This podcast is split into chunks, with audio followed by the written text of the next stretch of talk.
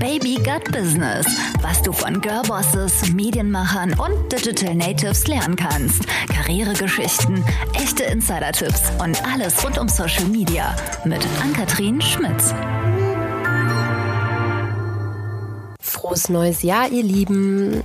Das, äh, ich bin ganz bewusst dieses äh, Datum für die heutige Folge ausgesucht. Herzlich willkommen zu Baby Gut Business. Ähm, ja, ich hoffe, ihr habt nicht zu wild gefeiert, beziehungsweise doch, ich hoffe, ihr habt wild gefeiert.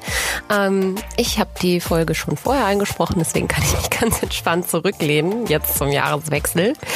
Und ähm, ja, ähm, worum geht's heute in der heutigen Folge, die ja jetzt irgendwie schon fast geschichtsträchtig am 01.01.2020 online geht? Ähm, meine persönlichen Batterien waren jetzt doch vor allem im Dezember, ab Mitte Dezember bis eigentlich noch heute so ein bisschen leer. Dann habe ich mir gedacht, hm, vielleicht geht es vielen Leuten so oder auch ähm, vielen von euch da draußen. Und ähm, das, was wir jetzt alle brauchen ähm, zum Jahreswechsel, ist ein gehöriger Schub Motivation. Und deswegen stelle ich praktisch den kompletten Januar ein bisschen ähm, unter dieses Zeichen der Motivation und ähm, möchte euch das über verschiedene Themen zugänglich machen, euch mit verschiedenen Sachen motivieren. Und äh, diese Folge steigt da gerade so ein bisschen ein. Oder ist so ein bisschen der Auftakt. Und zwar eine kleine persönliche Anekdote von mir. Jetzt wird das Intro ein bisschen länger diesmal. Ähm, aber das ist mir ganz, ganz wichtig. Und zwar, das, was ich persönlich immer mache am Ende des Jahres, ist nicht dieser, ja, pathetische Jahresrückblick, den irgendwie ähm, ja viele irgendwie auf Instagram auch praktizieren und ähm, was für viele mit Sicherheit irgendwie schön ist, um ihr Jahr nochmal zu reflektieren. Aber ich glaube halt persönlich, dass von euch da draußen irgendwie niemand was davon hat, wenn ich mir nochmal vor Augen führe, wo ich überall hingereist bin und was für tolle Projekte ich gemacht habe, sondern ähm, was ich persönlich mache, ist, ich überlege mir auch während des Jahres, stelle ich mir praktisch schon so kleine Sensoren innerlich, ähm, und versuche immer schon während des Jahres herauszufinden, was könnte mein größtes Learning gewesen sein dieses Jahr, beziehungsweise was nehme ich als Überschrift. Also ich gebe der Sache, ich gebe meinem Jahr dann tatsächlich immer am Ende eine Überschrift, einen Satz, der bezeichnend ist für das Jahr, für das, was ich gelernt habe, beziehungsweise was ich reflektiert habe und was mir bewusst geworden ist. Und ich ähm, habe natürlich den Podcast noch nicht so lange, deswegen wisst ihr nicht, was das letztes Jahr war. Letztes Jahr war das zum Beispiel, ähm, erzähl den Leuten, was du machst. Weil ich früher, bis vor, ich sag mal, anderthalb Jahren, ähm, wusste überhaupt kein Mensch, was Ann-Kathrin Schmitz überhaupt so tut den ganzen Tag, für was und wen und wie viel sie arbeitet und ähm, was überhaupt so meine Message ist nach außen, beziehungsweise ja, wer ich als Person überhaupt bin.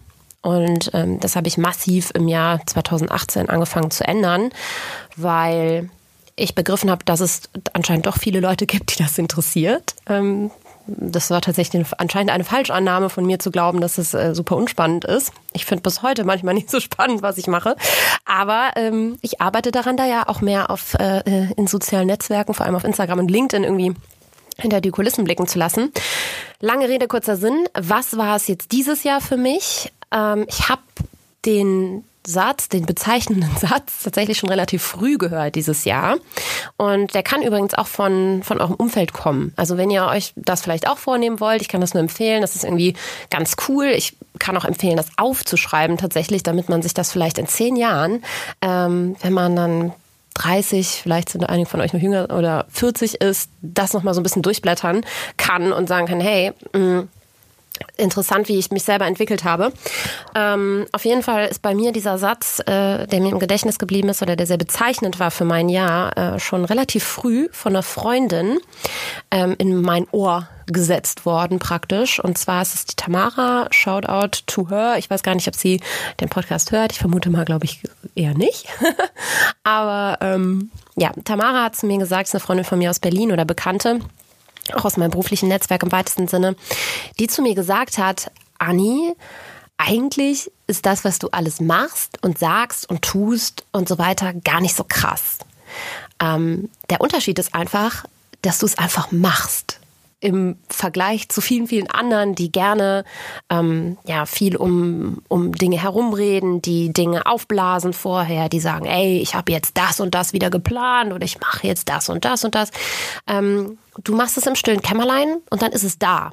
Und du setzt es halt einfach um. Du quatschst es vorher nicht tot, sondern ähm, du packst die Dinge einfach an und machst sie. Oder auch ganz klar, du sprichst sie aus, wenn dich was stört oder wenn du irgendwo einen Missstand siehst. Sag ich, weiß ich nicht, nimm mal wieder Bezug auf diese Geschichte mit den Secret Lips äh, Sachen, die in dem Podcast noch nicht stattgefunden haben. Der kommt noch, aber der auf Instagram sehr hohe Wellen geschlagen hat und es bis in die FAZ geschafft hat, auf die Medientitelseite ich, ich spreche die Dinge scheinbar einfach aus. Mir ist das selber eher weniger bewusst. Ich mache es halt einfach. Aber dass viele das von außen vielleicht irgendwie als was Besonderes betrachten, war mir nicht so klar. Und ähm, das ist so mein Reflexionssatz äh, dieses Jahr. Mach es doch einfach mach einfach. Es kann auch nichts schiefgehen. Und eine Sache, die ich dieses Jahr einfach gemacht habe, vor der ich persönlich auch große Angst hatte, ich glaube, das kommt bei vielen immer erschwerend hinzu, bei diesen, ja, viele sagen jetzt vielleicht, ja, Anni, leichter gesagt als getan. Ähm, weiß ich nicht, an vielen Stellen hapert es bei mir. Ich habe vor vielen Dingen vielleicht Angst oder viel zu viel Respekt, dass ich sie wirklich anpacken könnte. Ähm, hatte ich auch, insbesondere vor diesem Podcast. Also dass ihr mir jetzt hier gerade zuhören könnt, ist nur der Tatsache geschuldet, dass ich irgendwann gesagt habe, scheiß drauf, ich mach's jetzt einfach. Und ähm, ich glaube, man ist immer schnell dabei, Ausreden zu finden für die Dinge, die man sich dann doch nicht traut oder ähm, die man sich selber nicht zutraut oder vor denen man einfach irgendwie Angst hat, die man aber trotzdem super, super, super gerne mal machen würde, anpacken würde. Und das kann ganz, ganz verschieden oder die verschiedensten Dinge sein. Und diese Podcast-Folge ist dafür da, dass egal in welcher Größenskalierung ihr träumt gerade oder euch Dinge ausmalt oder vorstellt, die schafft umzusetzen. Und jetzt kommt der Bogen dieser wundervollen Geschichte zu meiner heutigen Interviewpartnerin, die mir nämlich dabei hilft, euch zu motivieren und ähm, euch zu zeigen, wie das gehen kann. Denn äh, der Titel ist ja ganz äh, bezeichnend How to find your passion. Das ist übrigens auch eine Frage, die mir immer wieder über soziale Netzwerke gestellt wurde von euch. Es ist ja alles schön und gut, Anni, und ähm, toll, was du alles so machst und äh, was deine Freundinnen alle machen und dein Dunstkreis. Aber ich selber habe noch gar nicht so wirklich das gefunden, für das ich brenne. Beziehungsweise ich bin in einer Festanstellung und traue mich nicht, das umzusetzen. Oder ich habe aus irgendwelchen anderen Gründen keine Zeit oder kein Geld oder es mangelt mir an anderen Ressourcen. Und diese Folge ist dazu gedacht, wirklich jeden von euch abzuholen. Denn und einen Weg zu zeigen, A, wie man seine Passion findet und B, wie man sich genügend oder hinreichend dazu motivieren kann, neben all den kleinen Ausreden, die wir immer im Alltag finden, um das irgendwie nicht zu tun, äh, auszuschalten. Und ich habe ehrlich gesagt lange überlegt, wer für diese Folge der richtige Ansprechpartner ist. Zunächst hatte ich überlegt, ob es irgendwie cool ist, das sehr groß aufzuziehen und da wirklich tief in die Tasche meines Netzwerks zu greifen und habe an Leute wie Tarek Müller zum Beispiel, den Gründer von About You und mittlerweile ein super großer Investor, der aber auch irgendwie noch super jung ist, ähm, umzusetzen und hatte das schon irgendwie groß geplant als Live-Podcast noch im Dezember. Aber dann bin ich wieder so ein bisschen zurückgerudert und habe mir überlegt, ist es wirklich ein Vorbild für euch alle da draußen, beziehungsweise ist das der richtige Ansprechpartner oder der richtige Gesprächspartner im Kontext von eben Motivation und Passion? Ja, bestimmt. Aber ist der nicht schon fast zu weit weg? Und versteht mich nicht falsch, also der Podcast mit Tarek wird kommen und der wird auch als Live-Podcast kommen, aber ich glaube, der muss später des Jahr, im, später diesen Jahres kommen, wenn viele von euch vielleicht nach einigen Monaten jetzt schon ihre eigenen Projekte gestartet haben und irgendwie ein bisschen größer denken und äh, weiß ich nicht sich irgendwie nochmal ähm, auch ein bisschen auf einer anderen Ebene inspirieren lassen wollen. Ich glaube, es ist für die Folge ganz, ganz wichtig, dass jetzt gleich jemand spricht, der auch noch auf seinem Weg ist, der aber auch, ähm, ja, ganz klein angefangen hat, beziehungsweise mit einem, mit einem gewissen Non-Profit-Gedanken an die Sachen rangeht. Denn es soll nicht darum gehen, euch zu motivieren, das nächste Super-Startup zu gründen und dann in einem Jahr zu verkaufen und dann Millionäre zu werden, sondern es geht eher darum, irgendwie was Nachhaltiges zu schaffen und irgendwie ganz im kleinen Stil und im kleinen Rahmen irgendwie gewisse Dinge umzusetzen, die ja nicht nur unserer Wirtschaft gut tun, sondern auch unserer Gesellschaft. Und da bin ich über eine interessante junge Frau gestolpert, über meinen zweiten Account, Baby Got Business, neben Himbeersahnetorte. Äh, und ich war ganz tief in den Kommentaren irgendeines Posts unterwegs, wer kennt es nicht, und bin über ihren Namen gestolpert. Und der ist, Vorsicht, jetzt kommt wieder der Bogen zum eigentlichen Thema und der Geschichte, die ich eingangs erzählt habe. Heul nicht, mach doch. Alles klein, alles zusammengeschrieben. Und ich bin an dem Namen hängen geblieben, hab mir gedacht, wer ist das? Und was ist ihre Message? Und was macht sie? Ähm, weil es war unter einem Post einer größeren Unternehmerin. Und ich habe mich dann so ein bisschen durch ihre Homepage geklickt, die übrigens auch den gleichen Namen trägt und habe mich so ein bisschen über sie eingelesen und informiert und in vielen Dingen, die sie so macht, selber wiedergefunden. Ähm, Kato ist 28 Jahre alt, genauso wie ich. Ah nee, ich bin gerade 29 geworden. Ups. und ähm, hat ein Mentoring-Programm, eine eigene kleine Beratung, ähm, hat einen Podcast, bloggt und ist Dozentin an der Uni. Und zweitens, neben all diesen Sachen, stellt sie halt all ihre Projekte beziehungsweise diese ganzen Sachen, die ich gerade aufgezählt habe, unter ein großes Zeichen. Und zwar sind das Passion Projects. Und was es genau bedeutet, das habe ich gerade schon mal so ein bisschen angedeutet im Intro, aber das soll euch natürlich Kato jetzt gleich am allerbesten selber erklären. Und ähm, ja, dann will ich auch nicht weiter quatschen, sondern euch ab jetzt ins Gespräch überleiten und wünsche euch ganz viel Spaß, ganz viel Motivation und ähm, vergesst nicht, was Tante Anni euch gesagt hat. Ähm, macht's doch einfach. Traut euch. Es kann nichts passieren. Es kann immer irgendwas schiefgehen, aber auch das ist nie der Weltuntergang. Und ihr habt alle Zeit und Energie und Kraft, das zu machen und das zu werden, ähm, was ihr sein wollt. Und ja, jetzt geht's los. Kato, schön, dass du ähm, es nach Hamburg geschafft hast. Ja, danke schön. Ich komme frisch auf den Zug, bin noch nicht richtig angekommen, aber ja, ja. danke für die Einladung. Also alles ganz entspannt ab jetzt, okay. ja. Also wir lernen uns jetzt erstmal kennen, denn ich kenne Kato tatsächlich auch noch nicht. Ich weiß nur, was sie macht und ähm, das finde ich sehr, sehr interessant. Das ist, wie ich finde, innovativ, auch ja. auf irgendeine Art und Weise kann man sagen. Ähm, und fand das wichtig, dass wir am Ende des Jahres praktisch irgendwie nochmal alle Leute da draußen irgendwie abholen und für dieses Thema begeistern können, beziehungsweise ihnen dabei helfen, ihr eigenes Thema zu finden überhaupt. Mhm. Aber bevor wir irgendwie ins, äh, ins kernigere Thema einsteigen, magst du dich einmal ein bisschen vorstellen und erzählen, wer du bist, wie alt und was du so machst? Mhm. Ähm, ich bin Kato, also das ist nur mein Spitzname. In meinem Ausweis steht Katrin, aber du kennst es ja, wenn man immer Katrin falsch schreibt und so, das wird dann irgendwann nervig. Deswegen, Kato hat sich schon länger etabliert als Spitzname. E-Mails kommen nicht an. Ja, ja. Ähm, ich bin 28. Ich ähm, bin, also ich wohne in Süddeutschland, nicht ganz freiwillig. Ich bin des Masters und der Liebe wegen in Tübingen hängen geblieben. Aber ich freue mich immer, wenn ich beruflich, das ist jetzt eine schöne Überleitung, auch unterwegs bin, zum Beispiel in Norddeutschland oder jetzt gerade in Hamburg. Äh, ich bin selbstständig. Meine Brötchen verdiene ich hauptsächlich dadurch, dass ich Workshops gebe zum Thema Öffentlichkeitsarbeit für Vereine und soziale Initiativen. Das ist so mein Hauptjob. Aber ich mache auch viele Dinge nebenbei. Also ich habe immer mehrere Projekte parallel. Deswegen dann auch die Passion Projects. Und das Projekt, ähm, wegen dem du auf, dich, auf mich aufmerksam geworden bist, das ist Heul nicht, mach doch. Und da bin ich Mentorin für Leute, die eine Idee für ein Passion Project haben oder schon dabei sind und da noch ein bisschen Unterstützung brauchen. Ist halt krass, weil ich dachte, das wäre dein Hauptprojekt.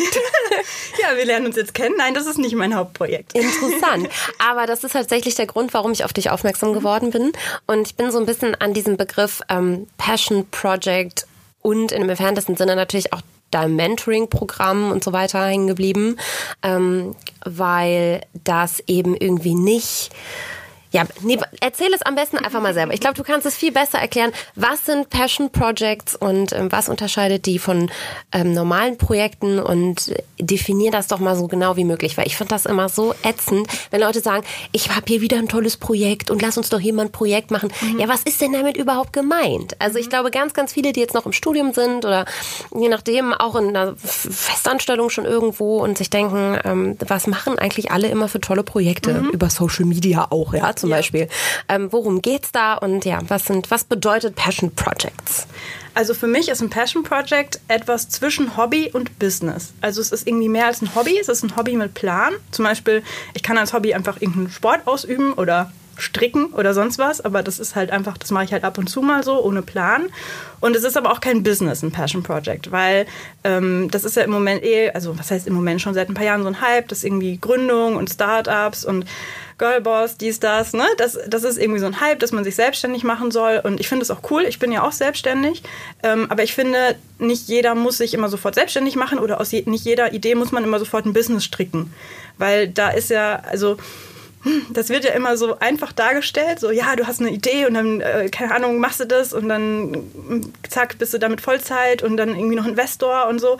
Das ist ja gar nicht so einfach, irgendwas zu gründen, wie es manchmal dargestellt wird. Und das hat halt auch einen super Druck, dass man sagt, okay, ich habe jetzt eine Idee, ich mache daraus jetzt ein Business und ich will dann davon leben und ich kündige meinen Job. Das ist immer so viel Druck. Und ich glaube, man hat ganz oft coole Ideen, die man einfach mal so machen kann ohne diesen Druck daraus ein Business zu machen, aber eben mit mehr Struktur als jetzt einfach nur ein normales Hobby, mit einem Ziel ähm, und dass man natürlich selber auch ganz viel dabei lernt. Das ist für mich ein Passion Project.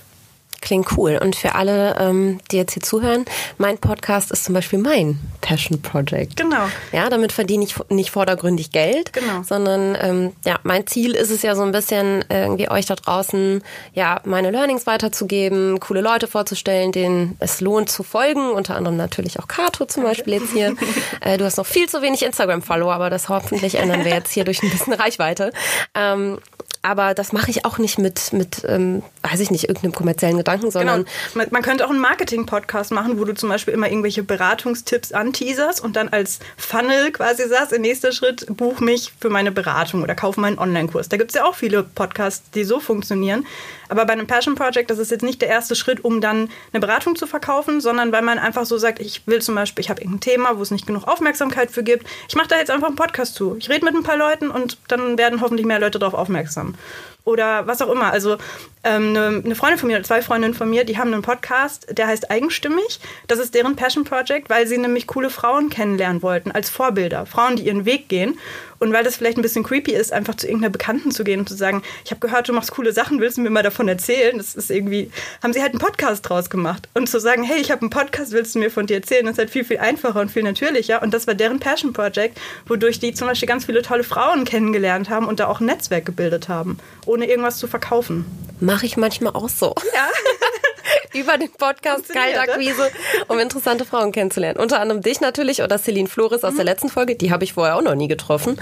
Aber ich glaube, da merkt man direkt im Podcast, da war auch ein Vibe auf jeden mhm. Fall. Die ist super cool gewesen. Da habe ich mich auch sehr darauf gefreut, die kennenzulernen. Ähm, jetzt habe ich ja ein bisschen über dich recherchiert und schon mal geguckt, was hast du denn sonst so oder wie bist du überhaupt zu dem gekommen, was du gerade machst? Also was qualifiziert dich praktisch als Passion Project Mentorin, sag ich jetzt einfach mal? Mhm. Oder warum ist Warum kennst du dich mit Passion Project so besonders gut aus? Mhm. Du hast ja selber damals eins ins Leben gerufen. Äh, ich glaube, in Zeiten der Flüchtlingskrise. Genau, da war ein großes, ähm, von dem habe ich gelesen. Magst du mal ein bisschen was darüber erzählen? Also mhm. einfach auch, wie du zu dem gekommen bist, was du jetzt machst. Mhm. Ich fange noch mal an und sage, warum ich mich Mentorin nenne und nicht Coach. Weil als Coach, also ich finde, es gibt viel zu viele Leute, die sich irgendwie Coach nennen ähm, und vielleicht gar nicht wirklich eine Coaching-Ausbildung oder so haben. Das finde ich irgendwie doof, deswegen mache ich das nicht. Ähm, beim Mentor, also beim Mentorin oder Mentoring, ähm, da ist ja die Prämisse, jemand hat schon mal was erreicht und die andere Person will das auch erreichen und die Mentorin nimmt die Person so ein bisschen unter ihre Fittiche, erzählt von ihren Erfahrungen, gibt Tipps und es hat so ein bisschen so ein eher so einen subjektiven Erfahrungscharakter und den finde ich eigentlich total schön. Deswegen nenne ich mich Mentorin und nicht Coach.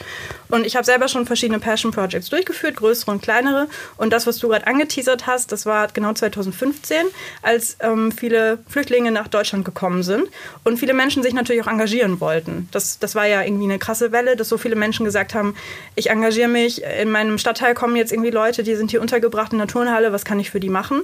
Und ähm, da habe ich auch zugehört. Und dazu kommt noch, dass ich im Bachelor Deutsch als Fremdsprache studiert habe. Also ich hatte da so ein bisschen Background mit Deutsch beibringen für Menschen, die das nicht als Muttersprache haben. Und ich habe viel in Facebook-Gruppen und sowas geguckt, was die anderen Leute da so sagen. Und viele haben gesagt, ich würde mich voll gern engagieren, aber ich kann ja kein Deutsch bei, also ich kann ja kein Arabisch, deswegen kann ich denen ja kein Deutsch beibringen. Deswegen engagiere ich mich und spiele nur mit den Fußball oder so. Wo ich halt dachte, hm, Fußball spielen macht auch Spaß, aber den Leuten Deutsch beibringen, damit sie sich grob verständigen können, damit sie nicht für jeden Pups darauf angewiesen sind, einen Dolmetscher zu haben, irgendwie wichtiger. So. Auf jeden Fall. Und äh, deswegen habe ich dann als äh, Passion Project einen Blog gestartet, der heißt Sprache ist Integration. Ähm, aus diesem Sprichwort Sprache ist Schlüssel zur Integration, quasi die Verkürzung. Und habe da einen Blog geschrieben für Ehrenamtliche, die mit Flüchtlingen arbeiten, um denen Tipps zu geben, wie sie beim Deutschlernen helfen können. Also wenn die selber schon in einem Deutschkurs sind, wie man unterstützt, aber es sind ja super viele nicht in die Deutschkurse reingekommen weil sie eben nicht aus bestimmten Ländern waren. Das heißt, die hatten überhaupt keinen Zugang zur deutschen Sprache. Und ähm, das Problem war auch oft, dass dann die Kinder in der Schule viel Deutsch gelernt haben und dann für die Eltern alles dolmetschen mussten, was für die Kinder auch sehr belastend ist. Wenn die dann zum Beispiel die Eltern mit zum Arzt begleiten und dann ähm, für die Eltern von ihren Schmerzen und von ihrem Trauma berichten müssen. Das ist irgendwie eine krasse Situation. Und generell einkaufen, Bus fahren, ähm, andere Leute besuchen in einer anderen Stadt, die man irgendwie vielleicht kennt, Dafür braucht man halt Basic Deutschkenntnisse und dafür habe ich dann einen Blog geschrieben, um Ehrenamtliche dabei zu unterstützen. Und das war ein großes Passion Project, wo ich viel Energie reingesteckt habe, ja. Toll. Also wirklich ganz, ganz toll. Ähm, was ich halt eben auch so interessant an dieser Idee fand, zu sagen, ich unterstütze Passion Projects oder jeder sollte vielleicht, also ich glaube, um das mal mhm. vorwegzunehmen, du bist schon auch ein Team, äh, jeder sollte auch ein Passion Project haben, richtig? Also ich bin Team, wenn man eine Idee hat, sollte man sie machen. Wenn man jetzt überhaupt keine Idee hat, überhaupt nicht merkt, dass da irgendwas in einem steckt, einem rennt, dann muss man sich da jetzt nicht irgendwas erzwingen. Aber wenn, und ich glaube, viele Leute haben irgendeine Idee oder irgendwas, wo sie sagen, oh, das nervt mich, dass das so ist. Ähm, ah, wieso macht man da nicht mal was? Wieso muss man für die coolen Events immer nach Berlin oder Hamburg fahren? Wieso gibt es in meiner Stadt nichts? So, dann muss man halt das selber machen. Und selber, selber ein Event machen. Ja, genau. Guter, sehr guter Ansatz. ähm, ja, und das finde ich eben, das müssen wir aber nochmal ganz doll betonen. Also Passion Projects sind eben nicht ähm, vordergründig kommerzielle Projekte, die irgendwie darauf abzielen, dass man möglichst schnell, möglichst viel Geld verdient. Mhm. Denn auch das bekomme ich immer wieder im Bekanntenkreis mit. Mhm. Leute, die eine App-Idee haben oder ja. was weiß ich, was für ein Geschäftsmodell. Und äh, die sind in der Regel meistens darauf ausgelegt, dass sie nach möglichst kürzester Zeit verkauft werden. Ja, so eine klassische Exit-Strategie. Mhm.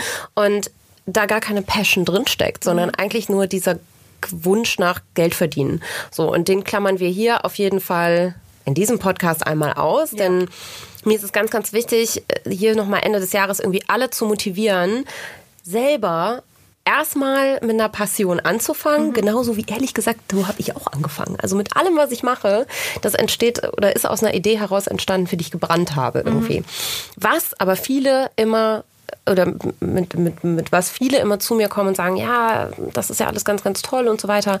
Aber wie finde ich denn meine Passion? Also wie ähm, kann ich denn entlang meiner Vorlieben, Hobbys, ähm, Ideen und was auch immer, mein Passion, meine Passion, das, wofür ich wirklich brenne, ähm, e-, extrahieren, sage mhm. ich mal. Mhm. Hast du Tipps? Also ich glaube, da muss man gar nicht groß suchen, sondern da muss man so ein bisschen in sich hineinhorchen oder mal so ein bisschen im Alltag drauf achten, was sind die Sachen, wo ich mich immer drüber aufrege? Oder was sind die Sachen, wo Freunde zu mir kommen und sagen, hey Kato, du, du weißt doch immer alles dazu oder du bist doch immer voll informiert, was das und das angeht. Dass man da so ein bisschen drauf achtet oder eben auf, hört, ne, wenn man sagt, ah, hier in meiner Stadt ist es so langweilig, ich würde gerne zu einer Kleidertauschparty gehen, weil mir Nachhaltigkeit so wichtig ist, aber hier gibt es einfach nichts. So, ne? Dass man darauf mal achtet und sagt, okay, wo kann ich da ansetzen? Oder wie vorhin schon gesagt, vielleicht hat man ein Hobby, an das man ansetzen kann. Dass man irgendwas bisher nur so ab und zu macht und dann überlegt, kann ich das irgendwie in einen Kontext setzen? Zum Beispiel, ich mache irgendwas alleine ganz gerne, kann ich daraus vielleicht einen Stammtisch in meiner Stadt gründen, damit ich noch mehr Leute finde und wir machen das gemeinsam, weil es einfach gemeinsam mehr Spaß macht. Oder ich habe irgendein abgefahrenes Hobby, wo ich denke, mehr Leute sollten davon erfahren. Vielleicht kann ich einen Blog starten oder einen Instagram-Account, um von diesem Hobby zu erzählen und so vielleicht dann noch Leute zu begeistern oder Aufmerksamkeit für das Projekt zu schaffen. Also, dass man da einfach mal guckt, was eigentlich schon in sich steckt und da ist bestimmt irgendeine Idee, irgendwas, wofür man, wofür man schon ein Interesse hat. Ja, und um das mal vorwegzunehmen, wir leben in der besten Zeit, sowas zu starten. Ja. Also ein WordPress-Blog aufzusetzen, der erfordert weder großes technisches ja. Know-how, ähm, noch irgendwelche Design, Web-Develop, Design-Kenntnisse, äh, noch irgendwie einen großen Geldbeutel. Weil so ein genau. Server kostet oder eine Domain kostet 1,50 Euro im Monat oder die kaufst du auch nur einmal. Mhm. Und äh, also es gibt eigentlich no excuses. Ja, also Geld sollte keine Ausrede sein. Ein Instagram-Account hat auch jeder mal eben schnell ja, angelegt. Eben. Also und darüber ähm, bekommst du ja am Ende wahrscheinlich auch den meisten Traffic für deine Kanäle oder mhm. deine Projekte, vermute ich mal. Mhm. Mm. Jetzt ähm, äh, sprechen wir hier so blumig, ja, mhm. und, und sagen, jeder hat eine Passion und alles ganz toll. Und gehen wir mal davon aus, ich habe jetzt sogar schon eine Idee im Kopf als Hörer, mhm. ähm, habe aber immer noch nicht so richtig, kann nicht so richtig meinen inneren Schweinehund überwinden. Mhm. Vielleicht auch jetzt so mit Hinblick aufs neue Jahr und ich habe mir vorgenommen, ich will jetzt unbedingt mal das machen. Hast du irgendwie Tipps, wie man sich selber so ein bisschen in den Hintern treten kann? Also was gibt es, wie kann ich mich ein bisschen motivieren oder ähm, was hat dir vielleicht am Anfang irgendwie geholfen? Ähm, ja, diese Kraft zu entwickeln, sich da auch dran zu setzen. Ne? Mhm. Tatsächlich, das Anfangen war bei mir nie das Problem. Wenn, dann sind es andere Sachen, die mir dann ein bisschen schwer fallen. Aber was ich ganz oft sehe oder höre, ist, dass die Leute, wenn sie es dann gemacht haben, dann sagen, oh, das war ja gar nicht so schwierig, das war ja gar nicht so ein großes Ding. Ähm, und dass man vielleicht, wenn man jetzt sagt, oh, ich, ich habe da eine Idee, aber ich traue mich noch nicht, dass man da mal vielleicht guckt, hat man bestimmte Ängste vor irgendwas? Hat man vielleicht, denkt man vielleicht, hm, wenn ich da jetzt diesen Instagram-Account zu, zu meiner Leidenschaft mache, was denken denn meine Arbeitskollegen oder was denken meine Kommilitonen? Oder dass man zum Beispiel Angst hat, wenn ich das jetzt anfange, dann muss ich auch jede Woche eine Podcast-Folge oder einen Blogbeitrag, was auch immer, veröffentlichen. Vielleicht schaffe ich das nicht, vielleicht bin ich in der Klausurenphase und halte es mir dann zu viel auf oder so. Also, dass man da mal guckt, was sind denn die ähm, Probleme, die man sieht oder die Ängste, die man hat und dass man dann da mal einen Schritt weiter denkt und sagt, okay, was ist denn, wenn es so ist? Weil ähm, wenn, wie gesagt, auch dieser Druck, Geld zu verdienen, nicht dahinter steckt, es ist einfach nur mein Hobby oder mein Hobby mit Plan, dann muss ich ja nicht jede Woche eine Podcast-Folge veröffentlichen. Wenn ich in der Klausurenphase bin, dann mache ich es halt nicht. Fertig. Dann kann ich mir den Stress zum Beispiel daraus nehmen. Ich muss mich ja nicht vergleichen mit irgendwelchen krassen Top-Podcastern, die ähm, in den Charts oder in den iTunes äh, 2019 äh, Top-Platzierungen gelandet sind. ähm, da muss ich mich ja nicht mit vergleichen, sondern ich kann das ja so machen, wie ich es gerne hätte. Ich kann mich da so darstellen, wie ich es gerne hätte. Wenn ich zum Beispiel irgendwie Angst habe, dass ich zu viel Privates von mir preisgebe, wenn ich jetzt anfange, irgendwie einen Instagram-Account zu machen oder so. Ich kann mir ja meine Regeln so ein bisschen selber machen. Und wenn man sich das klar macht, vielleicht hilft einem das schon, diesen ersten Schritt zu machen. Ja, und da muss man auch mal die Kirche im Dorf lassen. Ne? Also wie gesagt, Podcast ist zum Beispiel mein, eines meiner Passion Projects und ähm, auch ich habe mir am Anfang das Ziel gesetzt, jede zweite Woche, mhm. immer mittwochs um 13 Uhr kommt eine neue Folge utopisch. Also da muss man auch ein bisschen Erwartungsmanagement gegenüber sich selber machen, mhm, ja. ähm, damit man nicht frustriert ist zu schnell, glaube mhm. ich, weil man will ja auch am, am, Anfang viel und schnell und alles am besten machen. Aber da kann ich nur aus meiner Erfahrung jetzt zum Beispiel mit dem Podcast, weil du es gerade angesprochen hast, sagen, man, man, kann schon auch weit kommen damit, wenn man es ähm, ja einfach mit einer gewissen Regelmäßigkeit und in seinem Tempo macht. Mhm. Und ich glaube, Dinge in seinem Tempo machen ist so, so wichtig, ja. damit eben dieser Druck gar nicht erst entsteht. Ja, nur um euch da so ein bisschen mal, äh, ja, hier läuft auch nicht alles perfekt. Und hier läuft auch nicht alles immer so stringent, wie ich mir das wünschen würde. ähm, Thema Passion Projects nochmal. Hast mhm. du vielleicht sonst noch ein paar inspirierende Passion Projects, die du uns noch ein bisschen näher beschreiben könntest? Also du hast jetzt dein eigenes schon mal mhm. äh, angesprochen, ähm, aber du betreust ja auch in einer Art kleinem Mentoring-Programm Leute mhm. bei ihrer Entwicklungsphase eines Projektes, mhm. sage ich mal. Ähm, Gibt es irgendwelche ja, Projekte, die dir in den letzten Jahren irgendwie besonders positiv aufgefallen sind oder die du besonders schön fandest, die vielleicht die Hörer jetzt so ein bisschen inspirieren, sage ich mal? Mhm.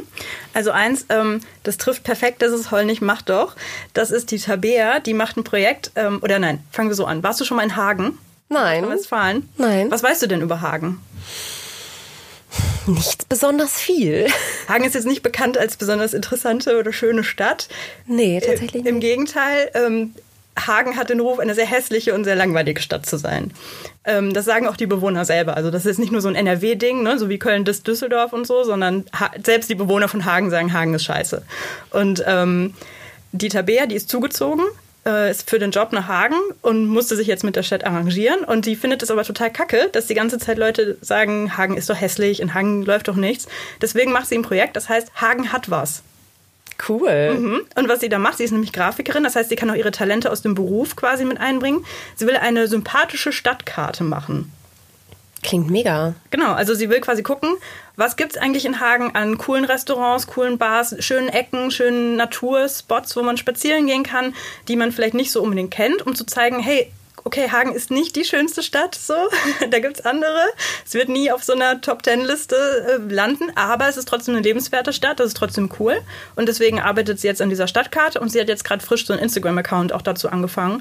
Äh, da ist jetzt, glaube ich, noch nicht so viel drauf, falls jetzt irgendwelche Leute neugierig sind, aber das kommt bestimmt noch. Aber so cool. Also A, es ist natürlich toll, weil andere in Hagen sich vielleicht auch dadurch irgendwie solidarisiert fühlen, Ja, genau, sag ich mal. ja. Ähm, aber sie kann das sicherlich auch im entferntesten Sinne irgendwann bei einer Bewerbung oder so Ja, oder bei einem Fall. Jobwechsel oder überhaupt für ihr Portfolio nutzen. Ja, genau. Ne? Im besten Fall ähm, bringt einem ein Passion Project super viel. Also A, für die Kreativität, dass man sagt, ich kann mich ausleben. Ich kann ja einfach die Ideen, die ich habe, einfach mal machen. Einfach mal nicht so, wie mein Chef das will, wie ich die langweiligen Instagram-Postings für den Job, wo ich bin, mache, sondern einfach so, wie ich Bock habe. Ähm, ich kann aber auch was fürs Karma machen. Also in dem Fall anderen Hagen dann helfen. Vielleicht auch gerade anderen Zugezogenen. Die hören, oh Gott, du ziehst nach Hagen. und dann denken, oh je, dass man die nochmal so ein bisschen, ne, so, so denen so ein bisschen Mut zuspricht und sagt, nee, guck mal, so hässlich ist es hier gar nicht. Hier gibt es auch schöne Ecken. Cool. Und für die Karriere, also in dem Fall als Portfolio. Also die Tabea ist auch selbstständig. Das heißt, für sie wäre das auf jeden Fall ein cooles Portfoliostück, wo man zum Beispiel auch sagen kann, ähm, ich arbeite viel in die und die Richtung, aber es gibt irgendwie so einen neuen Trend, den will ich ausprobieren. Den kann ich bei dem Arbeitgeber nicht machen, bei dem Auftraggeber. Ich mache das jetzt einfach mal selber in meinem Passion Project, um irgendwie einen neuen Designtrend auszuprobieren oder eine Methode oder sowas. Ähm, ja, von daher im besten Fall trifft das alles drei zu. Vor allem spielerisch, ne, in Anführungszeichen. Mhm. Also ohne Druck von einem Chef oder einer autoritäreren Instanz, die Ja. sagt, hey, da hast du aber was falsch gemacht oder das. Ne? Also es ist ja sehr autodidaktisches Lernen und Genau, irgendwie auch so ja. ein bisschen Try and Error. Ne? Dann funktioniert mal das besser und das weniger gut. Der Artikel wird vielleicht mehr geklickt oder mehr gelesen. Ja. Und ich glaube, man kann da überhaupt nichts verlieren, wenn Eben. man Ja. was macht. Ja.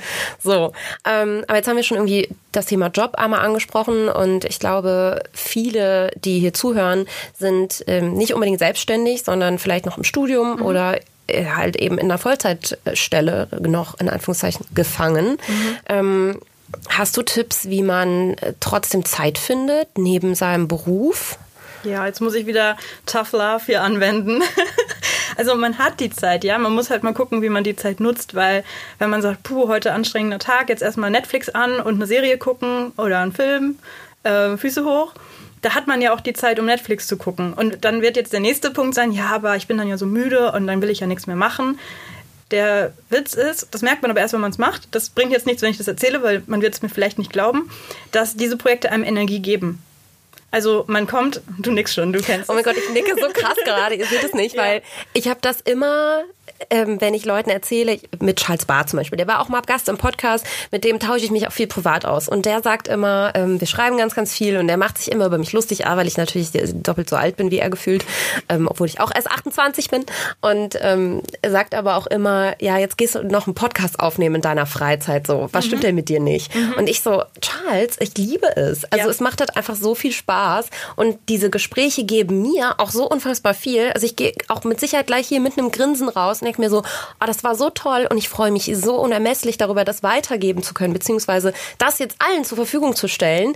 Ähm, also das macht mich richtig glücklich, Ja, tatsächlich. Ich hoffe, Und- die Leute glauben uns das jetzt, wenn sie dich jetzt als Testimonial gehört haben. Nee, könnt ihr mir wirklich glauben. Also das äh, funktioniert aber auch nur bei Sachen, die dir wirklich, wirklich Spaß machen, ja. die du dann nicht mehr als Arbeit empfindest Genau. und die dir wirklich einen Energiekick geben. Also ich Ja. krieg natürlich durch positives Feedback, wenn Leute sagen, hey, der Podcast ist super, auf digitalem Weg bei Instagram, das reposten oder auch mich im echten Leben auf der Straße ansprechen teilweise und sagen, hey, ich höre deinen Podcast und der ist so cool und ich das motiviert mich halt natürlich bis ins Unermessliche, aber auch ähm, diese einzelnen Gespräche an sich geben mir irgendwie auch super viel. Und ich glaube, das kann jeder finden. Ich glaube, das hat auch jeder. Man muss nur ein bisschen wühlen und graben in sich und dann findet man das Ja. auch. Aber du hast ja schon sehr gute Tipps gegeben, was das angeht. Das heißt, jeder hat die Zeit, man muss sie nur da finden, wo man sie normalerweise vertrödelt, ja auch so ein bisschen. Ja. Ne? Und man muss dann ja auch wieder dieses Stichwort, man muss ja dann nicht jede Woche eine Folge produzieren oder so, sondern man kann ja auch ganz klein anfangen. Man kann ja sagen, okay, unter der Woche, es geht einfach echt nicht, ich bin so müde. Dann nimmt man sich halt mal einen Samstagnachmittag, wo man sonst, keine Ahnung, was hätte man sonst gemacht, wäre über den Weihnachtsmarkt gebummelt oder so. Dann sagt man, okay, heute mal nicht, heute bleibe ich zu Hause oder ich gehe ins Coworking Space, wo auch immer, ins Café, wo man inspiriert ist und nimmt sich da mal drei, vier Stunden und macht da einfach mal ein bisschen was. Also, wie gesagt, man muss ja dann nicht wieder voll ne, Vollgas geben und irgendwie influencermäßig jeden Tag posten und jeden Tag präsent sein, sondern man kann auch so ein kleines Projekt erstmal machen und nur ab und zu mal bloggen oder nur einmal im Semester so ein Event organisieren. Das muss ja nicht gleich Vollgas sein. Absolut. Ähm, ich habe jetzt auf deiner Homepage mal so ein bisschen rumgeguckt und ähm, was von einer 30-Tage-Challenge gelesen. Hast du so eine Art Fahrplan, mit denen du den Leuten praktisch irgendwie die ersten 30 Tage erleichterst? Gibt es sowas überhaupt? Kann man das überhaupt so verallgemeinern, wenn ja, wir erstmal ja nur von Passionen oder von Hobbys sprechen, sage ich jetzt mal. Mhm. Also ich glaube, so einen richtigen Fahrplan gibt's nicht. Ähm, ich werde auch niemals einen How-to Passion Project Online-Kurs erstellen können oder sowas. Deswegen auch das Mentoring, weil schon immer dieses Individuelle eine Rolle spielt, weil jeder hat andere Ausgangsbedingungen. Bei manchen ist es halt, dass sie zum Beispiel sehr viel Angst davor haben, sichtbar zu werden. Bei anderen ist es eher, dass sie sagen, ah, ich bin echt irgendwie gestresst, ich weiß nicht, wie ich mich organisieren soll, ich bin so ein kreativer Kopf. Also die Probleme sind sehr unterschiedlich. Aber ich habe neulich mal, ich habe, ich weiß gar nicht mehr, wo ich das gesehen habe, aber ich habe irgendwo auch so ein, ähm, was wäre, wenn du in 30 Tagen, ich glaube, ich habe in einem Buch das war Rework, heißt das Buch. Kennst du das? Mm, nee. Das ist cool, liest das. Okay. Ähm, in dem Buch war ein Kapitel und da hieß es, dass man quasi, wenn man so ein, da geht es tatsächlich um Unternehmertum, aber man kann sehr vieles, was man über Unternehmertum lernt oder Marketing, kann man tatsächlich auch auf Fashion Projects anwenden. Deswegen versuche ich da immer so Analogien zu ziehen. Ähm, und da ging es darum, wenn du dein Business heute in zwei Wochen launchen müsstest, was wären jetzt die allerwichtigsten Schritte, die du machen würdest? Und diese Übung hilft einem quasi zu sagen, okay, ich muss nicht den Flyer designen und die Pixel nach links und rechts schieben, damit er perfekt ist, sondern ich muss jetzt mein Produkt wirklich fertig kriegen. Und der Flyer kann auch danach erst in Druck gehen. So. Ähm, und davon war ich inspiriert von dem Buch und habe überlegt, okay, zwei Wochen sind vielleicht ein bisschen krass, machen wir mal 30 Tage raus. Was wäre denn, wenn ich 30 Tage lang jeden Tag eine Stunde mir Zeit nehmen würde, zum Beispiel? Und was wären da so die Schritte? Und das habe ich mal ausgearbeitet, habe da auch eine Podcast-Folge zu gemacht. Ähm, das ist jetzt noch nicht mega ausgearbeitet, da, da habe ich auch Lust, 2020 noch was zu, zu machen, ähm, zu, dem, zu diesem Modell, das quasi ein bisschen weiterzuentwickeln. Mhm. Aber da habe ich zum Beispiel überlegt, was wären denn so wirklich die wichtigsten Schritte und vor allem auch die Reihenfolge, weil das ist vielleicht manchmal oft ein Problem, weil man zum Beispiel, man kennt das. In der Uni, man muss eine Hausarbeit schreiben, man verpeilt die Deadline und ähm, so, keine Ahnung, einen Tag vor Abgabe schickt man das dann irgendeiner Freundin und sagt, ja, kannst du es bitte Korrektur lesen? Und dann sagt die, ja, okay, kann ich äh, übermorgen machen. Und dann sagt die, ähm, nein, es muss jetzt sein, weil ich muss das nachher abgeben. So, ne? Das kennen wir ja alle. Also, dass man zum Beispiel auch so Korrekturschleifen, Feedbackschleifen von anderen und so, dass man das da mit drin hat und einfach so eine grob so eine Reihenfolge hat. Aber wenn man sagt, ja, in 30 Tagen ist mir das zu krass, dann könnte man das auch für sich als Modell nehmen und gucken, wie kann ich das auf mich anwenden und dann ähm, entweder, keine Ahnung, ich habe Semesterferien, ich habe super viel Zeit, dann mache ich es halt ganz komprimiert oder ich habe nicht so viel Zeit, dann mache ich es ein bisschen, ziehe es mir ein bisschen in die Länge, das geht natürlich. Ja, ich glaube auch da ist wieder so ein bisschen der, der Spirit, sich nicht zu überfordern, mhm. ne, am Ende auch. Und vielleicht zu sagen, ich habe immer mittwochs irgendwie früher frei oder ich ja. kann mir früher frei nehmen dafür, auch im Job oder so weiter, ähm, dass man, dass man das auch irgendwie ausweiten kann. Aber interessant, ich verfolge das mal weiter. interessant. Cool. Das ist eine Idee, aber die will ich noch nicht verraten. Ja, da müssen wir der Karte vielleicht. wohl auf Social Media folgen. ja, das, ich wollte gerade sagen, vielleicht ähm, verrate ich es dir, wenn die Aufnahme vorbei ist. Aber ja, das ist natürlich auch ein guter, ein guter Vorschlag. ja, nee, ich bin auch mal gespannt. Ähm, ja, nichtsdestotrotz, ne, haben wir immer eingangs jetzt gesagt, es ist nicht, sollte keinen kommerziellen Grundgedanken haben. Mhm. Trotzdem kann ja auch so ein Projekt unter Umständen in eine Selbstständigkeit münden, ja, praktisch. Und äh, so ist es ja bei dir auch gewesen, richtig? Ja, genau. Also ich habe ähm, in Tübingen den Master in Medienwissenschaft gemacht und wir haben dort das Glück, dass wir praktische Masterarbeiten machen können. Das heißt, viele Mevis machen halt einen Film. Da hatte ich nicht so Lust drauf. Ich habe mir eine Freundin geschnappt und habe gesagt, pass auf, ich würde gerne was in Richtung E-Learning machen. Hast du Bock? Und sie hat ja gesagt und wir haben uns dann überlegt, wir machen was für Ehrenamtliche, also für Menschen, die sich in Vereinen und so weiter ehrenamtlich engagieren. Du siehst, da ist so ein Muster, ne? Also Leute, die sich für irgendwelche Sachen engagieren, für die sie brennen, das ist so mein Ding. Ähm, und haben gesagt, okay, wir machen E-Learning für die, um die zu entlasten, weil die machen das ja auch neben dem Job oder neben dem Studium. Und ähm, wir machen was zum Thema Öffentlichkeitsarbeit. Also, dass die so ein paar Basics der Öffentlichkeitsarbeit sich aneignen können, weil die auch oft das Problem haben, die können irgendwie kaum von sich erzählen oder die sagen, ah, Werbung ist böse, das machen wir nicht und so. Und das war unsere Masterarbeit und wir haben da halt viel mehr Arbeit reingesteckt, als man hätte machen müssen in so eine Masterarbeit. Also wir haben zehn Online-Kurse entwickelt. Krass. Aber ganz ehrlich, es braucht ja irgendwie auch mehr Leute wie dich oder wie euch, ne, die wirklich irgendwie sagen, ich setze mich jetzt nach der Arbeit nochmal hin, gucke weniger Netflix und mache mal ja. irgendwie was Cooles in vielleicht auch einfach so eine ehrenamtliche Richtung. Ne? Mhm. Ja, Ehrenamt ist natürlich eine andere, also mm, man, wenn man jetzt sagt, ich brenne für, keine Ahnung, Tierschutz, dann kann man natürlich auch sagen, ich gehe einfach zum Tierschutzverein vor Ort. Das ist natürlich auch super, weil da hast du zum Beispiel die Struktur schon, musst dich weniger um Organisatorisches kümmern, weil das halt andere Leute da machen. Oder du kannst halt zusammen eine größere Aktion machen, die du alleine nicht auf die Beine stellen kannst. Aber es kann halt auch vorkommen, du gehst halt zum Tierschutzverein es sind halt irgendwie Leut Leute, die überhaupt nicht so ticken wie du. Oder die haben einen ganz anderen Schwerpunkt. Oder ihr kriegt euch einfach persönlich, seid nicht so auf einer Wellenlänge. Da wäre halt eine Passion Project eine super Alternative zu so Engagement im Verein. Dass man sagt, okay, ich mache trotzdem was für den Tierschutz, aber halt nicht mit den Leuten hier, weil, weiß nicht, mit denen komme ich nicht so klar. Die haben irgendwie ja, andere Vorstellungen von Tierschutz, keine Ahnung, komisches Beispiel, da mache ich lieber mein eigenes Ding. Also das ich finde es gut, dass du so diese ehrenamtlichen Beispiele bringst, ja. ehrlich gesagt, weil der Podcast an sich ist schon eher hier immer kommerziell mhm. gewesen und die Gedanken waren noch immer sehr kommerziell. Mhm. Und deswegen war es mir so wichtig, dass du heute auch mal irgendwie in die Richtung inspirierst. Ja, ja? also ja. Äh, Appell an alle da draußen. Ähm, also so viel zum Thema Ehrenamt quasi, dass uns das wichtig ist. Und wir haben dann zehn Online-Kurse gemacht, wir haben einen Podcast gemacht und wir haben einen Instagram-Account. Ja, okay, ihr habt halt direkt komplett übertrieben. Ja, ich wollte sagen, ja, wir haben ein bisschen übertrieben übertrieben. Es, hätte, es hätten wahrscheinlich drei Online-Kurse hätten wahrscheinlich vollkommen gereicht, um unsere Professorin zufriedenzustellen. Aber wir haben halt gesagt, wenn wir das machen, dann machen wir das richtig, dass das auch genutzt wird. Also okay. dass dann auch wirklich, dass das nicht in der Schublade landet, sondern dass Leute das nutzen und es nutzen Leute. Also unsere Plattform ist seit zwei Jahren online und da können, kann sich jeder anmelden, das ist kostenlos und kann was über Öffentlichkeitsarbeit lernen. Sehr, sehr cool. Das ist mega cool und dadurch ist, ist meine Selbstständigkeit quasi, war da der große Anschub, dass ich dadurch ähm, Aufträge bekommen habe, weil die Leute gesagt haben, ja, E-Learning gut und schön, aber komm, wir müssen das jetzt hier nochmal vor Ort irgendwie entwickeln. Hast du Lust, dass du dazu kommst, unseren Workshop leitest? Da komme ich gerade her, deswegen habe ich ähm, Tinte auf der anderen Hand, Händen. deswegen habe ich Tinten an den Händen, genau, von den, von den Flipchart-Markern. Ähm, sehr cool. Und das, ja, so hat sich das entwickelt. Das war halt nicht geplant, aber es hat sich so entwickelt und ich bin sehr happy damit. Ja, es ist ja auch immer Learning by Doing. Auch viele kommen immer zu mir, schreiben mir bei Instagram und sagen, hey, wie werde ich denn zum Influencer, äh, wie bilde ich mich denn zum Influencer Manager aus? Oder wie komm, wie, wie kriege ich denn den Fuß in die Tür beim Influencer Marketing? Mhm. Was, was kann man denn da studieren? Und ähm, es gibt keinen expliziten Studiengang dazu. Mhm. Das Business ist einfach viel zu neu. Ähm, mir ist selbst kein Social Media Marketing Studiengang explizit bekannt. Auch das geht eher mehr in die Unternehmenskommunikationsrichtung. Mhm. So, das habe ich ja auch damals studiert. Mm, deswegen auch da kann ich nur sagen, Learning by Doing. Also wenn du mit Influencern zu tun haben willst, dann versteh doch erstmal selber, wie die arbeiten zum Beispiel. Ja, und das kann man am besten verstehen, indem man selber anfängt, in die Richtung mal Inhalte zu publizieren. Mhm. Ja, das muss ja kein Instagram-Account sein. Jetzt lehne ich mich ganz weit aus dem Fenster. Ich glaube, die Welt braucht auch gerade nicht noch den äh, milliardensten Instagram-Account, der gleich aussieht mhm.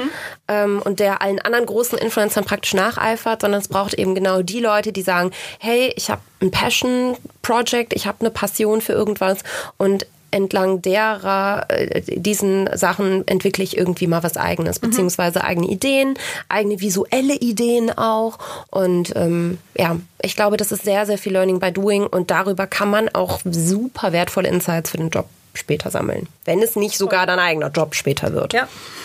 Ähm, aber apropos übertreiben noch mal gerade. Ja. äh, ich habe ein paar Leute auch um mich herum, ähm, die äh, oft schon selbstständig sind oder es gerne wären, die tausend Ideen haben, also mhm. gefühlt jede Woche eine andere Geschäftsidee und äh, sich teilweise gar nicht mehr so gut fokussieren können. Und manchmal ertappe ich mich auch in solchen Phasen. Da will ich eine Konferenz machen unter dem Podcast-Branding, dann will ich einen Live-Podcast machen, dann will ich aber auch noch irgendwie jede zweite Woche eine Folge rausbringen und so weiter. Also ich neige auch manchmal dazu, mich zu überfordern. Ähm, hast du Tipps, wie man sich ein bisschen besser fokussieren kann? Beziehungsweise, wenn man jetzt zu viele Ideen hat, sich zu strukturieren und vielleicht auf eine festzulegen und zu sagen, okay, äh, Idee A ist besser als Idee B, weil. Mhm. Also es gibt ja dieses schöne Sprichwort, aufgeschoben ist nicht aufgehoben. Und das gilt da auf jeden Fall. Ähm, also was ich raten würde immer, ist, dass man nicht super überstürzt irgendwas sofort anfängt, sondern wenn man die Idee hat, dass man sie sich auf jeden Fall aufschreibt oder ähm, keine Ahnung, auf die Sprachnotizen spricht oder was dazu zeichnet, je nachdem, was man halt so für ein Typ ist, wie man sich gut solche Ideen dann merken kann. Und dass man da irgendeinen Ort hat, wo diese ganzen Ideen landen, so eine Art Ideenspeicher quasi und dass man dann sich überlegt, ähm, dass, also dass man sich Kriterien überlegt, anhand deren man diese Ideen ähm, bewerten kann. Also zum Beispiel, wie viel Zeit brauchen die, ähm, wie viel Ressourcen brauchen die, keine Ahnung. Und dass man dann zum Beispiel sagt, okay, ich habe im Moment nicht so viel Zeit. Ich glaube, es wäre schlauer, erst mit der kleinen Idee anzufangen, die nicht so viel Zeit braucht. Oder dass man sagt, ähm, bauen die irgendwie logisch aufeinander auf. Also zum Beispiel ein Live-Podcast, um dein Beispiel jetzt aufzugreifen ähm, einen einzelnen Live-Podcast zu organisieren, ist wahrscheinlich ein bisschen weniger Aufwand als eine ganze Konferenz. Also könntest du in dem Fall ja sagen, ich fange mal so an, weil dann habe ich halt das geübt, dann habe ich schon Erfahrung im Bereich irgendwie Eventzeug, habe schon Kontakte geknüpft und so weiter und könnte dann danach das Große, das Große angehen. Also da kann man sich so ein bisschen selber so Kriterien machen und im besten Fall sollte man einfach auf sein Bauchgefühl hören und einfach gucken, was, was passt denn da. Also ich habe auch viele Ideen, was ich innerhalb von Heul nicht macht auch machen kann und machen möchte. Und jetzt in diesem Jahr habe ich die Summer School gemacht. Ich weiß nicht, ob du das auch gesehen hast auf der mhm, Website. habe ich gesehen. Genau. Und das war halt auch voll so ein Bauchgefühl-Ding, wo ich gesagt habe, ja, da habe ich Lust drauf. Also ich habe so richtig gedacht, ja, das, da, ich habe richtig Bock drauf. Ich kann mir das vorstellen. Ich kenne ganz viele tolle Frauen, die da irgendwie was beitragen können. Ich frage die jetzt, ob die Lust haben und plan das Ding jetzt und habe das halt relativ spontan aus dem Boden gestampft. Also so aus Business-Perspektive hätte man das wahrscheinlich ein bisschen mit mehr Vorlauf planen sollen, damit man halt mehr Leute dafür erreicht. Ähm, aber so, es hat, sich, es hat super viel Spaß gemacht. Und das Beste war, dass in der Summer School, also wahrscheinlich sollte ich sagen, was das ist. Ich wollte gerade sagen, erklär mir das nochmal, mir auch bitte nochmal ganz ähm, kurz. Also es gibt ja in im Uni-Kontext so Summer Schools, wo wenn eigentlich Semesterferien sind, man dann trotzdem nochmal so ein Lernprogramm hat, was aber auch viel mit Freizeit so verknüpft ist. Also jetzt nicht einfach nur büffeln, sondern auch noch irgendwie Stadt erkunden oder sowas. Und ich habe mir gedacht, okay, im Sommer sind halt voll viele Leute im Urlaub und haben kein, keine Lust auf irgendwas, aber es gibt auch genauso viele Leute, die langweilen sich, weil eben das Sommerloch ist, weil halt nichts passiert, ne? Weil, keine Ahnung, die Lieblingsshow nicht im Fernsehen läuft und man hat halt Urlaub, aber nicht die Kohle, um jetzt wirklich irgendwie die ganzen Semesterferien wegzufahren oder so. Und dann dachte ich, okay, ich mache eine Summer School für die Leute, die Lust haben, in, im Sommer diese, dieses leere Sommerloch zu nutzen, um an ihrem Projekt weiterzuarbeiten. Und das wollte ich dann nicht alleine machen, sondern ich hatte ganz viele coole Frauen aus meinem Netzwerk, die dann aus verschiedenen Perspektiven da ähm, was zu erzählt haben. Also zum Beispiel die Bianca, die Groschenphilosophin zu Personal Branding, vielleicht kennst du die auch. Ähm, und halt noch, also viele verschiedene Perspektiven von ganz konkret irgendwie so machst du bessere Fotos, bis halt irgendwie so traust du dich sichtbarer zu werden. Ganz viele verschiedene Sachen. Und das war halt in Webinarform. Also, dass man nirgendwo hinreisen musste, sondern man konnte einfach äh, bei sich zu Hause bleiben. Ich hatte sogar Teilnehmerinnen, die waren dann im Urlaub und haben vom Urlaub aus sich eingeloggt. Das war richtig cool. Und das haben wir halt mit so Webinaren gemacht, mit relativ kleinen Gruppen, wo man dann halt auch noch Fragen stellen konnte und so. Und das hat mega viel Spaß gemacht. Und dann in diesen Webinaren haben dann welche gesagt, so, ja, das wäre doch ein Thema für die Summer School 2020. Und ich so, oh, habe ich noch gar nicht drüber nachgedacht, ob ich eine machen will. Aber das, ja, hat mega viel Spaß gemacht. Das war so ein Bauchgefühl-Ding. Sehr, sehr cool. Finde ich auch eine super süße Idee hinsichtlich Girls Support Girls so ein bisschen. Mhm. Ne? Also, dass man irgendwie seine, jeder nutzt sein Talent oder das, was er gut kann, mhm. stellt es zur Verfügung und bekommt fünf andere gute Inputs ja, voll, von voll. anderen Experten dazu. Ja. Das, das ähm, war nicht explizit nur für Frauen, es war halt einfach ein Zufall. dass von den ganzen Leuten, die ich im mhm. Hinterkopf hatte, das waren halt alles Frauen, die ich quasi. Ähm, ich mein, klar, mein Netzwerk besteht aus mehr Frauen als aus Männern und also es war jetzt nicht explizit so ein Girls-Ding, es waren auch Männer bei den Teilnehmern bei. Also cool. Ja. Dann machen wir ein, dann ein, ein diverses äh, Sommerhaus. Ist doch ja. sehr, sehr cool. ähm, Apropos Personal Branding. Ja. Du hast es jetzt schon angesprochen. Es ist natürlich auch in meiner Welt ein riesen, riesen Thema geworden. Gerade 2019 ist das praktisch explodiert. Ähm, siehe Podcast einer weiter mit Celine Flores, die das sehr, sehr ähm, gewinnbringend für sich genutzt hat über mhm. LinkedIn. Ähm, was hat jetzt äh, das Thema Passion Projects mit Personal Branding zu tun? Weil ich habe da auch sowas gelesen auf deiner Website. ja, äh, ich habe da auch neulich was zu geschrieben. Das hast du, hast du gut recherchiert, ja. Mhm. Auch ein ganz schöner Zungenbrecher, oder? Passion Projects für Personal Branding. pop, pop, pop, Laute. oh yeah. ähm, also, ich glaube, auch, dass Personal Branding ein Riesenthema ist, dass da viele Leute von profitieren können, wenn sie sich da mehr mit auseinandersetzen. Wie wirke ich eigentlich auf andere? Was findet man eigentlich, wenn man mich googelt? So wie es die Celine ja auch vorgeschlagen hat, dass man sich googeln sollte, um das zu gucken. Ähm, aber auch, ja, für, für Beruf, für Job und so weiter. Was für Projekte möchte ich später machen? In was für einem Job möchte ich später landen? Das ist ein großes Thema, sich damit auseinanderzusetzen. Und ich denke, Passion Projects sind dafür eine super Methode, weil man sich da ja mit dem ähm, auseinandersetzt, was einen wirklich bewegt. Das heißt, man ist automatisch mit Leidenschaft dabei, man gibt sich automatisch ganz viel Mühe. Es ist ein Projekt, wo man sein Herzblut reinsteckt, wo man aber auch seine Werte zeigen kann.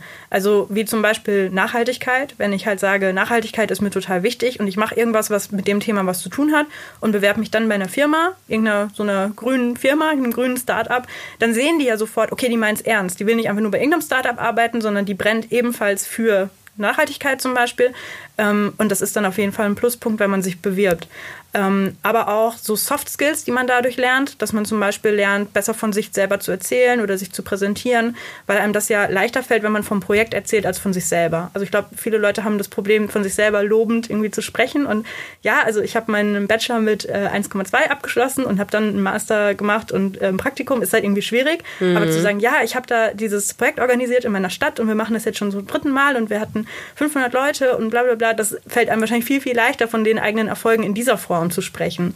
Und ähm, das ist von daher auch gut, wenn man dann einen Anlass hat, um darüber zu sprechen oder davon zu erzählen und dann darüber seine Werte, seine Fähigkeiten, seine Stärken und so zeigen kann. Ja, Stichwort Soft Skills, halt auch im Bewerbungsgespräch. Ne? Ich glaube, auch das ist ein, ähm, ja, ein Raum oder ein Umfang, in dem man die dann, in dem die sich sehr positiv auf einen Bewerber auswirken mhm. können. Ja, voll. Klasse. Ähm, Du arbeitest ja auch jetzt auf sehr, sehr vielen verschiedenen Baustellen. Ja. Wir haben dich jetzt ein bisschen kennengelernt. Ähm, Podcast, Website, Passion Projects, äh, Mentoring-Programm, ähm, Instagram-Account und so weiter. Äh, viel auch so eins zu eins Beratung ja auch. Ich weiß, wie viel Zeit das frisst. Ähm. I can tell. Äh, hast du ähm, ultimative Tipps für den Alltag, wie du dich besser strukturierst oder wie du dich überhaupt strukturierst? Mhm. Das habe ich mir auch vorgenommen. Das ist eine Frage, die ich in jedem Podcast allen Frauen und Männern, die ich hier treffe, einmal stellen will, weil ich glaube, da geht jeder so ein bisschen anders rein. Und deine, äh, bei dir würde mich das ganz besonders jetzt nochmal interessieren. ja, ich äh, benutze seit April, weil seit April bin ich Vollzeit selbstständig. Davor war ich noch ein paar Stunden in so einer Agentur. Ähm, und da hatte ich dann ja schon irgendwie eine Struktur vorgegeben. Also da war halt ausgemacht, dass ich Dienstag von 10 bis 16 Uhr da bin oder so. Und dann hatte ich halt gewusst, okay, danach kann ich noch was machen. Und seit April muss ich mich komplett selbst strukturieren. Wobei ich mir ja auch nicht so eine komplette Routine machen kann, weil ich halt viel unterwegs bin. Also zu Workshops ähm, unterwegs bin, teilweise halt mit Übernachtungen irgendwo in Norddeutschland rumtingeln und so. Ähm, das ist also da schwierig, da so eine richtige Routine reinzubringen. Also andere haben das ja, dass sie sagen, Montag ist nur für Content Creation, Dienstag ist nur für Produktentwicklung. Das geht halt nicht. Was mir richtig gut hilft, was mein Tipp für dich ist, ist Calendar Blocking. Kennst du die Methode? Nee, erzähl. Ähm, das heißt, man macht sich quasi nicht nur eine To-Do-Liste. Man sagt nicht nur, okay, diese drei Sachen will ich heute machen, sondern man packt sich die in seinen Kalender, zum Beispiel Google-Kalender oder wenn du Apple-User bist, da ist ja auch so ein Kalender mit bei. Mhm. Ähm, dann blockiert man sich tatsächlich die Zeit, die man dafür einplant und kann da auch zum Beispiel mit wiederkehrenden Terminen arbeiten. Und das Tolle daran ist, dass man sich selber nicht krass überfordert, weil man sich tausend Sachen auf die To-Do-Liste schreibt und dann fühlt man sich halt schlecht. Am Ende doch nichts schafft auch. Genau. Dafür ist noch irgendwas anderes reingekommen, was man dann noch hinten drauf schreibt und dann noch abhakt, damit man ne, sich gut fühlt. Ähm, sondern man sieht halt schon, während man das einplant. Also wenn ich halt irgendwie weiß, ich habe eine Podcastaufnahme, dann plane ich mir dafür halt anderthalb Stunden ein und dann plane ich halt da und das und vielleicht noch eine Mittagspause und dann sehe ich halt, wie viel Zeit ich ungefähr für diese Aufgaben brauche und bin dadurch realistischer in meiner Zeitplanung. Das hilft mir sehr, mich zu strukturieren und natürlich mit Farben, verschiedenen Farben für die verschiedenen Projekte. Das ähm, ist wahrscheinlich auch selbsterklärend. Und ich habe zusätzlich noch ein Bullet Journal, wo ich ähm, für spezifische Projekte Ideen reinmache, Gesprächsnotizen. Ich halt sehr viel irgendwie telefoniere, um irgendwelche Sachen abzuklären. Ähm, das gehört alles da rein, damit ich das an einem Ort habe. Damit ich dann nicht irgendwelche Post-its suche, wo ich mir irgendeine wichtige Info aus einem Telefonat drauf notiert habe. Also das kommt alles in einen Notizheft. Kalenderblocking. Vielen, vielen Dank, Kato. Das ist sehr interessant. Das kann, werde ich auf jeden Fall auch mal ausprobieren. Vielleicht schon nächste Woche Montag. Da habe ich nämlich ehrlich gesagt sowas vorgehabt. Aber ich wollte den ganzen Tag blocken. Aber auch das ist dann wieder sehr unrealistisch und ja, klappt nie. Aber dann blockt ihr doch mal drei Stunden. Ja, weißt du? ja. Dann, mhm. Erwartungsmanagement. ähm, abschließende Frage dein Instagram-Account-Name mhm. hat mich ursprünglich mal auf dich aufmerksam gemacht. Ähm, der heißt nämlich Heul nicht, mach doch.